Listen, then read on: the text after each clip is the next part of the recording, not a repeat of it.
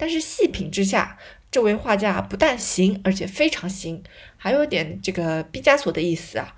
我真的是太喜欢了啊！这也可以说是一个七岁的小孩玩的谐音梗啊，还是一个啊九百多年前的谐音梗。那么这个小孩也就是五祖弘忍，可以算是谐音梗的老老老老祖宗了。上一世你对我爱搭不理，这一世我就让你高攀高攀得起。这幅画是收藏于美国克利夫兰艺术博物馆的《五祖再来图》。顾名思义，画的是禅宗五祖弘忍再一次向四祖道信拜师求法的传说啊，也就是弘忍拜师了两次。画中的是他第二次拜师的场景。那么为什么拜师了两次呢？第一次是因为年纪太大了就失败了，于是呢弘忍就想了一个办法，第二次就成功了。用了什么办法呢？他给自己找了一个妈啊，没错啊，是找了一个妈。啊，于是就成功了，听上去是不是很传奇？故事稍后再讲，我们先来分析一下这幅画的内容。为什么画的是弘忍第二次拜师的场景？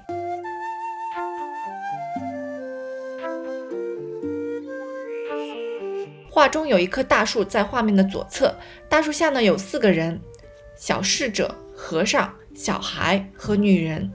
我们先分析站在大树下的小侍者和和尚。小侍者呢站在和尚的身后。左肩靠着一根龙头拐杖，虽然小侍者靠着这根拐杖，但是这根拐杖呢比他高出半个人啊，很明显不是他自己用的尺寸。这根拐杖呢应该是站在小侍者身前的和尚用的。那么由此还可以推测，和尚的腿脚不太方便。那么腿脚不方便一般有两种情况啊，一是腿脚有残疾，二是年纪大了。那么这位和尚是属于哪种情况呢？我们来看一看。和尚的左脚在前，脚掌着地；右脚在后，脚尖垫起。那么再加上他的上半身向前倾，可见这位和尚的重心在前，放到了前面的左脚上，所以才会左脚掌着地。那么同时呢，他抬起了后面的右脚，正在往前迈啊，说明和尚的腿脚应该没有什么大问题，可以走路，没有残疾。那么我们来看看这位和尚的长相，看看他带着拐杖是不是因为年纪大了。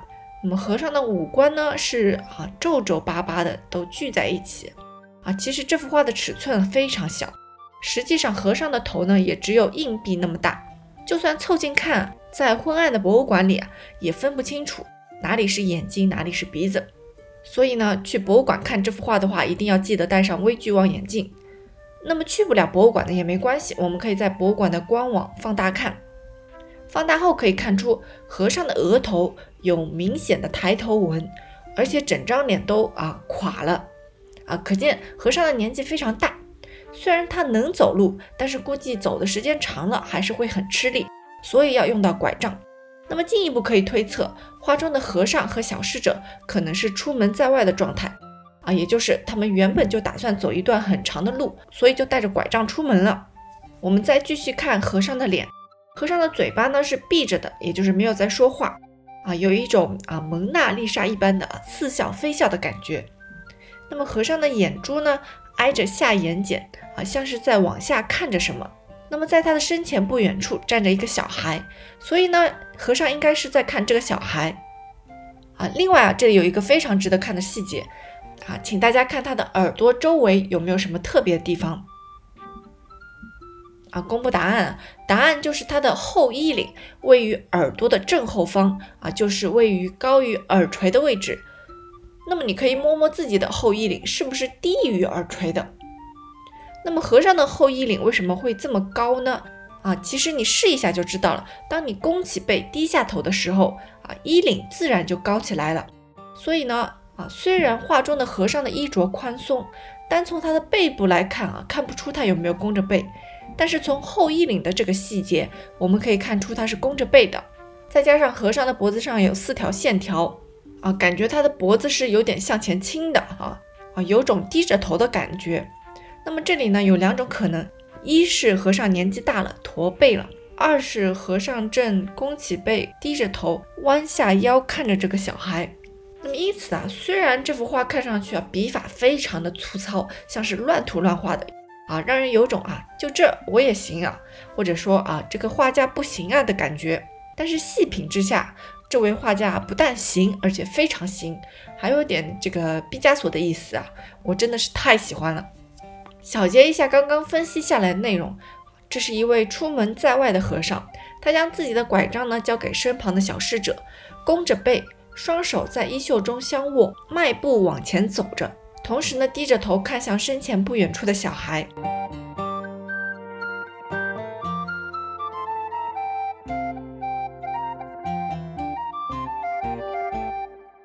那么我们来分析一下画中的小孩。小孩的眼球靠近上眼睑，说明他在向上看，也就是他正看向朝着自己走来的和尚。那么和和尚一样，小孩的后衣领也在耳朵的正后方，再加上这个脖子上的斜线条，可以看出他也是弓着背、低着头的。那么另外，小孩的双手在胸前合十，他的双脚啊，左脚在前垫起脚尖，右脚在后啊，应该是脚掌着地的状态。啊，可以看出它的重心呢是放在身后的这个右脚上，也就是它是一种原地站着的状态。那么也小结一下，小孩双手合十站在原地，弓着背，低着头，啊，虔诚又带着尊敬的看着走来的和尚。那么在小孩的身后呢，紧跟着一个女人，她低头看向小孩，双手做环抱状，啊，似乎是将小孩刚刚放到地上。然后身体呢正慢慢的站直，另外呢，他的衣着非常朴实啊，他是谁呢？啊，与这个小孩有什么关系呢？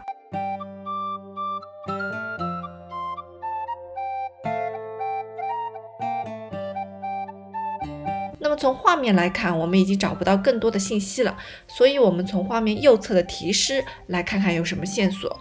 画面的右侧有一首题诗。此子无爷只有娘，这个爷是爹啊，是父亲的意思。此子无爷只有娘，禅师莫问几时生。青松未老黄梅飘，两世都如梦一场。那么下面还有一枚白文方印楚石，楚河的楚啊，石头的石，楚石。那么这枚印呢是楚石范齐的印章啊，范是范文的范，齐是王字旁一个奇怪的奇，楚石范齐。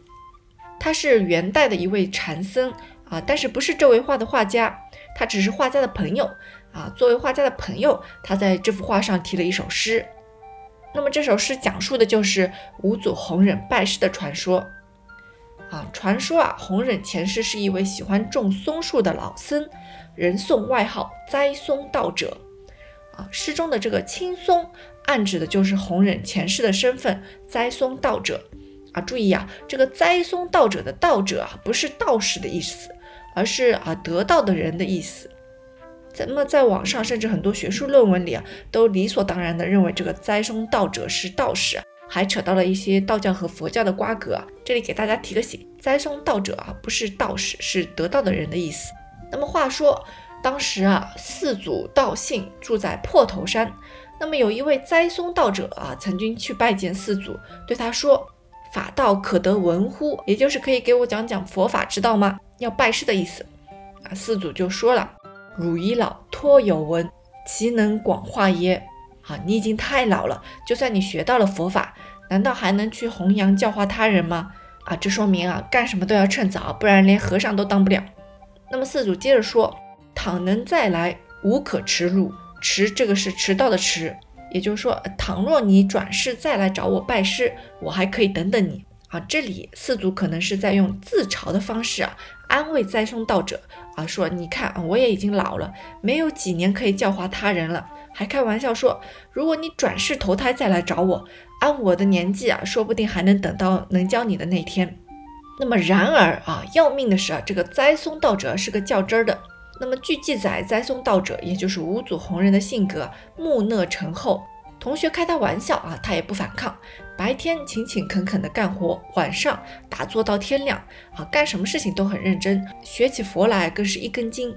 那么听了四祖道信的话，栽松道者就急忙下山想办法去了。那么走着走着，他来到了一条河的边上啊，也不知道是不是打算要跳河。就在这时啊，恰巧有一位女子正在河边洗衣服。栽松道者看到这个女子之后啊，突然有了一个非常大胆的想法。他拱手啊，朝那女子行了个礼，问道：“寄宿得否？”啊，也就是说，我可以寄宿吗？其实啊，栽松道者问的是我可以借住在你的肚子里吗？”可是啊，他话只说了一半啊。所谓说话说一半，唱戏唱两段呢，女子就听成了别的意思啊，回答说：“我有父兄，可往求之啊。我家有父兄，你可以去求他们。”那么很明显，女子理解的是栽松道者想去他家借住啊，不然的话肯定啊当场就给栽松道者两耳光，或者吓得跑开了。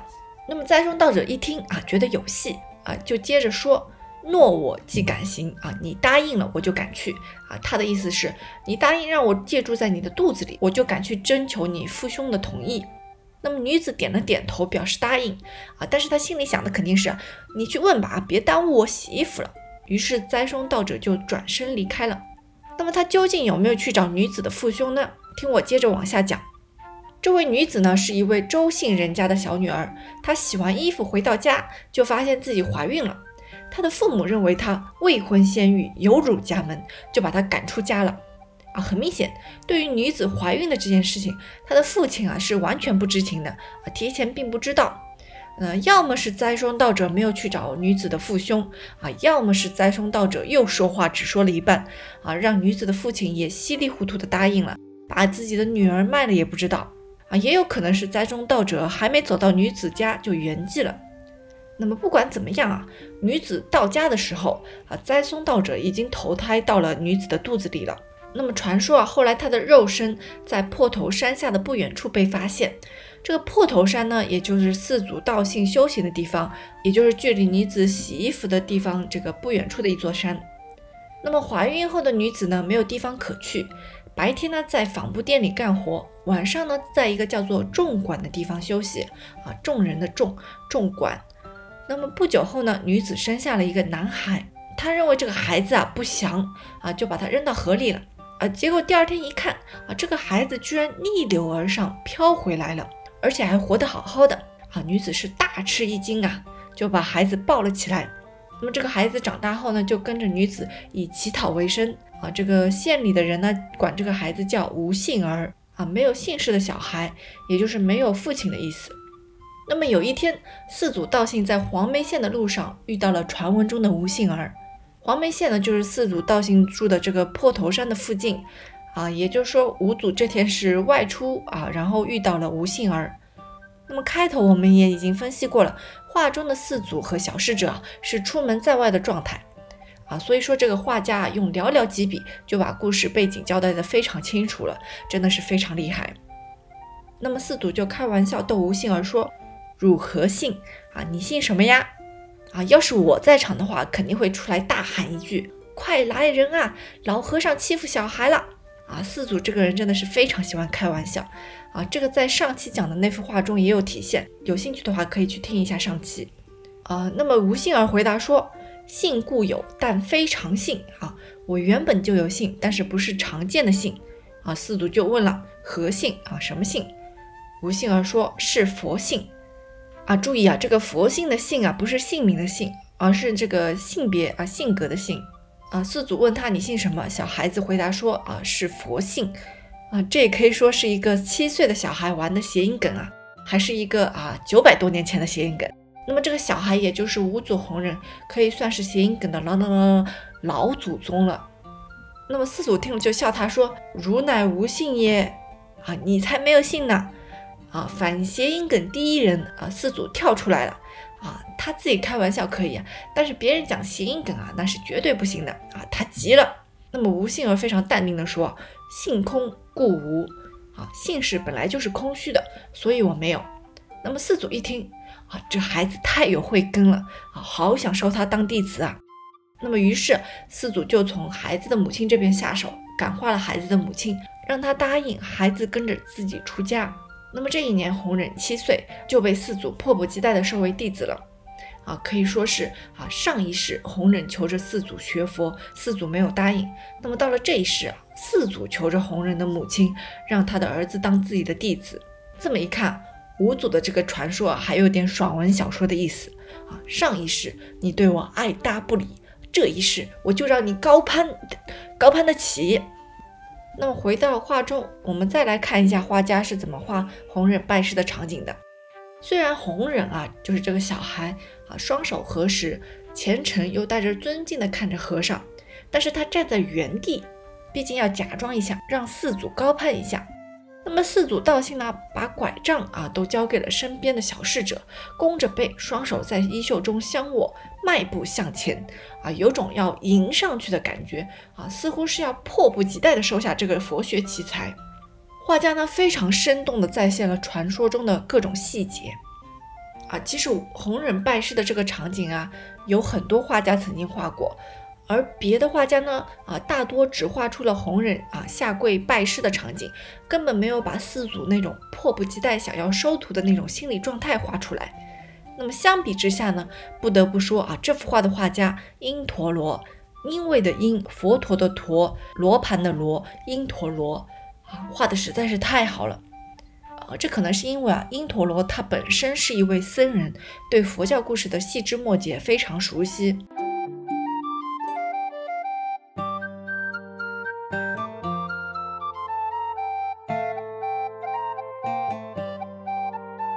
以上呢，就是弘忍第二次拜师的传说了。而实际上，在唐代，也就是弘忍圆寂啊几十年后，人们只知道弘忍是一个从小被父亲抛弃的。单亲家庭的小孩，由周姓的母亲抚养长大，跟着母亲姓周啊，也就是弘忍，他其实是有姓的。那么七岁起，弘忍跟着四祖道信学佛，他性格内向，白天干活勤快，晚上埋头苦学啊，是一个啊家长眼中的标准好孩子。那么到了五代，也就是弘忍圆寂约三百年后，啊，出现了关于弘忍母亲怀胎时的传说。啊，说她的肚子到了晚上啊会发光，还有一阵阵的香气。然后呢啊传得越来越玄乎。到了北宋的末年，也就是弘忍圆寂约啊六百年后，人们给这个好孩子五祖安排了一个老僧转世的爽文剧本。可能是因为五祖弘忍的这个性格太老成了啊，白天啊干活，晚上学习啊，这个太不像小孩了。啊，人们就猜想他是不是一个老僧转世的人呢？那么这个剧本啊，写的就是老了之后啊，你还能有一番大作为啊，这光想啊就觉得非常爽，估计也因此吸引了一些信众。然而，当时编故事的人和听故事的人，似乎谁都没有去关心啊，那个只是在河边洗衣服的女子，啊，那个稀里糊涂成了传说中的代孕妈妈的可怜人。那个好不容易带大孩子又失去孩子的母亲，啊，她最后怎么样了？